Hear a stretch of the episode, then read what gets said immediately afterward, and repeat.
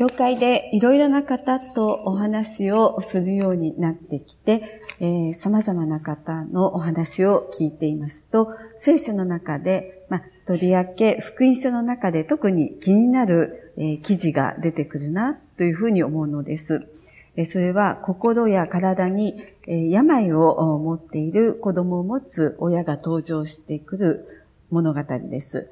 まあ、親たちはどんな気持ちだったのかなついその辛さを考えてしまいます。子育てや親子関係の話を伺うと、特別な関心事になってしまうのかもしれません。例えば、イエス様がガリラヤのカナに行かれた時に、カフェルナウムから病気の息子がいる、まあ、王室の役人がやってきて、主よ、子供が死なないうちにお出かけください。必死にそこで嘆願していますけれども、そこには何としてでも助けていただきたいという親の気持ちが溢れ出ていると思うのです。とても心を打つ、まあ胸を打つお話です。また、マタイ、マルコ、ルカという三つの福音書に記されているせいか、ユダヤ教の街道、まあ街道司のヤイロの場合も、親の熱熱心な思いが記憶に深くとどまる物語です。街道長の一人で、ヤイロという名の人が来て、イエスを見ると足元にひれ伏し、しきりに願った。このマルコの五章に書かれている記事です。私の幼い娘が死にそうです。どうかおいでになって手を置いてやってください。そうすれば娘は助かり生きるでしょう。懸命に嘆願しています。本当に真剣そのものです。今日私たちが読んでいる違法人、これはユダヤ人以外の地、シリア、フェニキアの女の物語もとっても迫力があるなと思います。彼女が悪霊に疲れた娘を助けてほしいと願いで出ると、イエス様は、まず子供たちに十分に食べさせなければならない。子供のパンを取って子犬にやらなければならないと言われます。すると、この女は、主よ、しかし食卓の下の子犬も子供のパンくずはいただきます。必死に食い下がります。本当にこの話はすごい。母親の愛がこもっている。母親の強さがここにあるとしか言いようがないようなことです。このように福音書には病を得ている子供を持つ親たちが助けを求めてイエス様のところに来るという記事がいくつも出てきますけれども、どれも真剣そのものです。まあ、その時の社会的立場とか民族の垣根も超えてイエス様に必死になって助けを求める。まあ、恥も外文も捨てるっていう言葉がありますけれども、なりふり構わず、恥も外文も捨てて、イエス様のとこにやってきます。まさに、本当に、えー、そういうことがあって、イエス様がその願いを聞いてくださった。まあ、本当に、えー、それにしても子供のことを思う、この親の真剣さっていうのはすごいなと、しつこいようですけれども思うのです。まあそこに親の心を見ることができるのではないでしょうか。まあ、いろいろお話を聞きながら思うことですけれども、えー、うちの子はどうしようもないんです。困った子です。っていうふうに、ご自分と切り離して一言のように、えー、言う方がいらっしゃる。また、まあ、今度は逆に、えー、社会的な立場とかメンツなんかもそんなのどうでもいいから、この子のためだったら一緒に恥をかき、もうどんなに批判されても、この子が良くなることをひたすら願う。恥も外文も捨てて、自分の子供のためなら、どんなことでも真剣に願う。まあ、そういう姿は、まあ、もしかしたら、まあ、言葉で言うと、ちょっと、こう、真剣すぎて怖いとか、あるいは無様だと思うかもしれませんけれども、まあ、必ずそこから出口が見つかっていくもんだな、っていうことも思わされます。子犬もパンくずをいただきます。そういう態度が、それをもたらすのだと思うのです。え今日の箇所を少し詳しく詳しく見てみたいと思います。ここでの主イエスと女の対話、これを、まあ、えー、いろいろ聖書を解釈する人たちは論争の記事だというふうに言いますし、まあ、それに続いてこんなことを言います。ここで負けたのは主イエスご自身である。ちょっとドキッとします。私たちは論争っていうと、イエス様は必ず勝つものだというふうに思いますので、えー、主イエスが必ず勝つことはもなく、えー、論争の記事で負けるのは主イエスである。えー、ここに出てくるのはギリシャ人の無名の女性、しかもやもめであったと考えられている人です。しかし、まあ、教会の人が大変このことを心に留めて愛するようになって、そして論争を任した女性、まあそういうふうにして聖書の福音書の中に記されている物語です。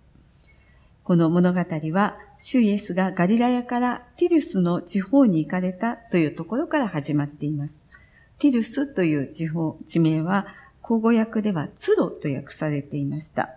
えー、ガリラヤ港を中心としたガリラヤの地方というのはもちろん、えー、内陸部にありますけれども、そこから少し北、北の西の方に辿っていくと、かつて長く栄えたフェニキアの都の一つ、ツロ、つまり、えー、ティルスという町がありました。マルコによる福音書の第三章の初めで、主イエスの名声が広まって、え多くの人々が主イエスを慕って集まってきたところ、えこのティルスから多くの人々が来たというふうに記されています。しかしそのようにユダヤの人々にとっては親しい関わりのある人々の住んでいた土地ですけれども、違法の地であるということには変わりがありませんでした。そこになぜシュエスが行かれたのか、まあ、それ自体がすでに謎ですけれども、この24節の文書は、口語訳では、誰にも知られないように家の中にはいられたが、隠れていることができなかったというふうに訳されていました。まあ、口語訳の方が元のギリシャ語に近いです。主イエスがここで一生懸命にご自身を隠そうとされていた。だけどそれに失敗したというのです。まあ、ここでえそのように隠れようとしている主イエスを引き出してしまった人がすぐに出てきました。マルコはただ一人の先ほど言いました女のことを語ります。シリア、フェニキアの生まれと書いてあります。フェニキアというのは随分昔から航海が巧みな民族であって、そのために貿易が栄えた国であったということを私たちも西洋の歴史を学ぶとわかります。北アフリカにもフェニキアと呼ばれる国があって、それと区別するためにシリア、フェニキアという丁寧な呼び名でが生まれたと言われています。ティルスというのはシリア、フェニキアに属しています。この女はこの土地の人ということになります。したがって違法人です。自分の住んでいたところに、イエス様という方が来てくださった。心待ちにしていたかもしれません。なぜかというと、その娘が汚れた霊に取り憑かれた幼い娘を持つ女だったからです。何か恐ろしい、どうしようもない病気にかかっていたのでしょう。母の手元にいながら母の手に届かないところで苦しんでいる。まだ小さくて幼い娘であったけれども、その娘の苦しみを見るに耐えない思いがしていたと思います。こういう娘を解放してくださるのは、ガリラヤで今活躍しておられるあのイエスという方であるということをもう知っていたのかもしれません。その方が来られた。飛んで行って主イエスに癒しを求めたのです。しかし、このイエスは、まず子供たちに十分食べさせなければならないと言いました。これもまた、ご自分を隠している言葉と読むこともできます。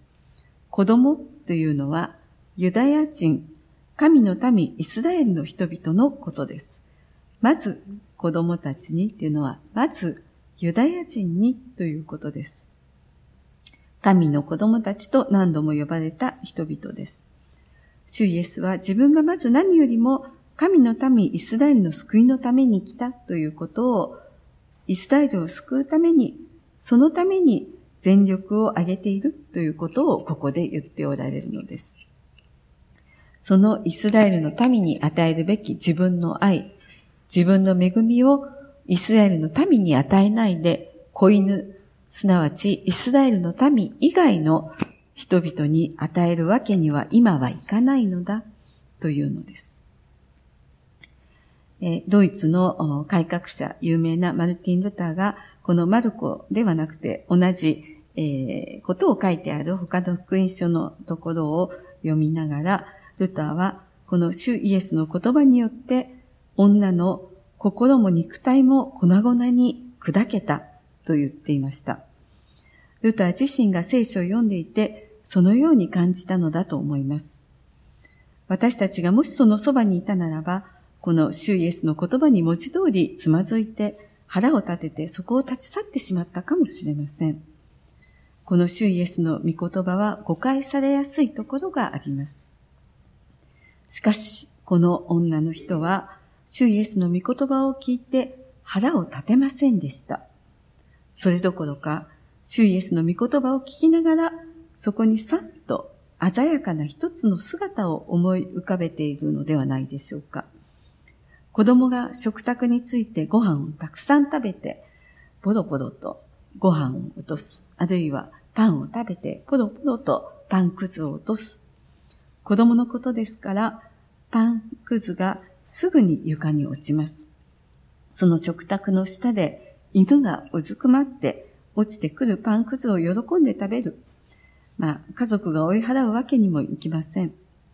むしろニコニコ眺めていたかもしれないし、子供はわざとこのようにパンくずを犬に落とした、落として与えたかもしれません。この女はそのように思い浮かべた光景をただ口にしただけです。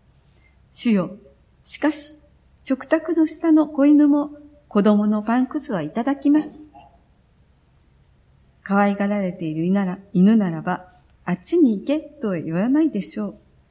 そう言ったのです。他のことは何も言いませんでした。しかしこの言葉がここで主イエスを任している。それほど言うなら、口語訳はそうい、新共同訳はそう訳しています。一つ前の聖書では、その言葉で十分であるとありました。あなたが語ったその言葉だけの理由で、その言葉のゆえに、すでに癒しが起こっている。主イエスはそう言われたのです。ある人がここについて語った文章で、このように女を導いているのは神の霊であると言い書きました。この女の幼い娘は傷ついている。病んでいる。汚れた霊に取り憑かれているのだと思われます。そう思ったら、その汚れた霊と戦うのに、神の霊に生きるしかない女はそのように神の霊を求めてイエスのところに来たのだろうというのです。主イエスこそ霊の人だと思ったから、主イエスの前にひれ伏した。そして、ここに神の霊が働いていると言った人は、こういうふうに言います。この神の霊が働いていたから、この女は最後まで心を失っていなかった。先ほど改革者ルターのことを言いました。そのルターはさらにこんな風にも言っています。イエスのこの女に対する言葉は、見たところ全くの否定の言葉でしかないように思われる。しかし、この完全な否定は、また完全な叱り、完全な肯定でもある。英語で言うと、ノー、イエス、主イエスは一見ノーとおっしゃっているようだけれども、その中にイエスという言葉を響かせている。女は祝福を戦い取る、その信仰の中で、そのイエスという言葉をきっちりと聞き取ったというのです。まあ、先ほどから、あの、今訳されている聖書のこととか、一つ前の聖書の言葉を比較していますけれども、ここを口語訳で読むと、28節のこの女性の言葉には、主よ、お言葉通りです。という言葉が入っていました。最後に、まあ、英語で言うと、Yes, my Lord というわけです。そうです。我が主よ。何がそうなのでしょうか？主イエスが語られた言葉を受け止めています。あなたは私の救いのために来られたのではない。あのガリラヤの地、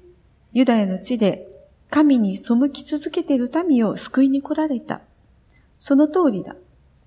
しかし、あなたのその恵みはユダヤの民にとどまっているだけではないでしょう。そこからこぼれてくるでしょう。溢れて出てくるでしょう。その余って溢れる恵みでいいのです。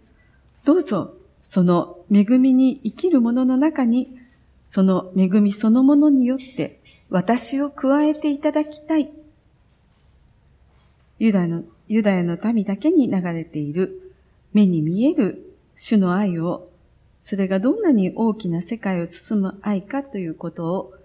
ユダヤの女ではなくて、この違法の女性が知っていたのです。本当にこれは不思議なことだと思います。主イエスはこんなに深い信仰、これほどの信仰をご自分がその同胞として生まれたユダヤ人の人々の中には見ることができませんでした。ですから身を隠されたのです。身を隠しておられるところにひれ伏して飛び込んできた女が、本来ならば、立法学者やファリサイ派の人々がまず先に立って言うべき言葉を、この名もない違法の女性が言うのです。その通りです。あなたは恵みそのもの、恵みに溢れた方です。そう言ってひざまずきました。ここに本当の信仰の歴史が始まっています。親子問題や子育てのこと、まあ、問題に飲み込まれて我を失ってはいけない。そして、えー、母や父が密着状態になってはいけないというふうによく言われますけれども、まあ、現代はもう少し、まあ、親の本能的な愛が注がれてもいいのではないかというふうにも思います。告白という本で知られているアウグスティヌスという人がいますけれども、その人の母親、モニカ。この人も有名です。息子が堕落した生活に非常に悩んで、とても信仰深いお母さんでしたから、教会の指導者のところに相談に行った時に、あなたはもうお帰りなさい。大丈夫ですよ。そんなに涙の、涙を流す、えー、その涙のこもった子が滅びるということは決してありません。そういうふうに励まされたという有名な話があります。そんなに涙のこもった子が滅びることはない。この流れ落ちる涙は神様にも人にも届く。王室の役人にも、街道長のヤイロにも、シリア、フェニキアの女にも、恥も外文も捨てて、親の本能を丸出して嘆願をした。主イエスに嘆願した。それが主イエスの心を動かしました。それにしても、涙に満ちた愛を注いでもらった子が本当に幸せだと思います。今私たちも子育てをしている真っ最中の方々、また、少し手を離れそうになっている方、まあ、少し前のことになった方、いろいろな方がこの中にいらっしゃいますけれども、本当に私たちが必死にその子供のことを願い流した涙、それを主イエスは必ず聞いてくださいます。私たちの思うような形ではないかもしれないけど、必ず聞き上げてくださる。そのことを覚えたいのです。涙に満ちた愛を注いでもらった子供はなんと幸せなことか。今私たちも自分を自分自身を軸として自分にこだわり続ける思いから解き放たれて、本当にこの主イエスにより頼み、そしてそこから差してくる光を見、そしてその光に生かされて歩む私たちでありたいと思います。真っ最中、いろんなことに熱中しているとき、えー、そこに集中すると見えなくなってしまう。そしてどん底に行ってしまうということもあるでしょう。だけども、この主イエスにより頼む。そこから光が差してくるということをどこかで覚えていただきたい。シリア・フェミニキアの女が主イエスに一生懸命心を込めて正直に答えたその答え、もう一度思い起こしながら私たちもこのように生きていきたいと願います。お祈りいたします。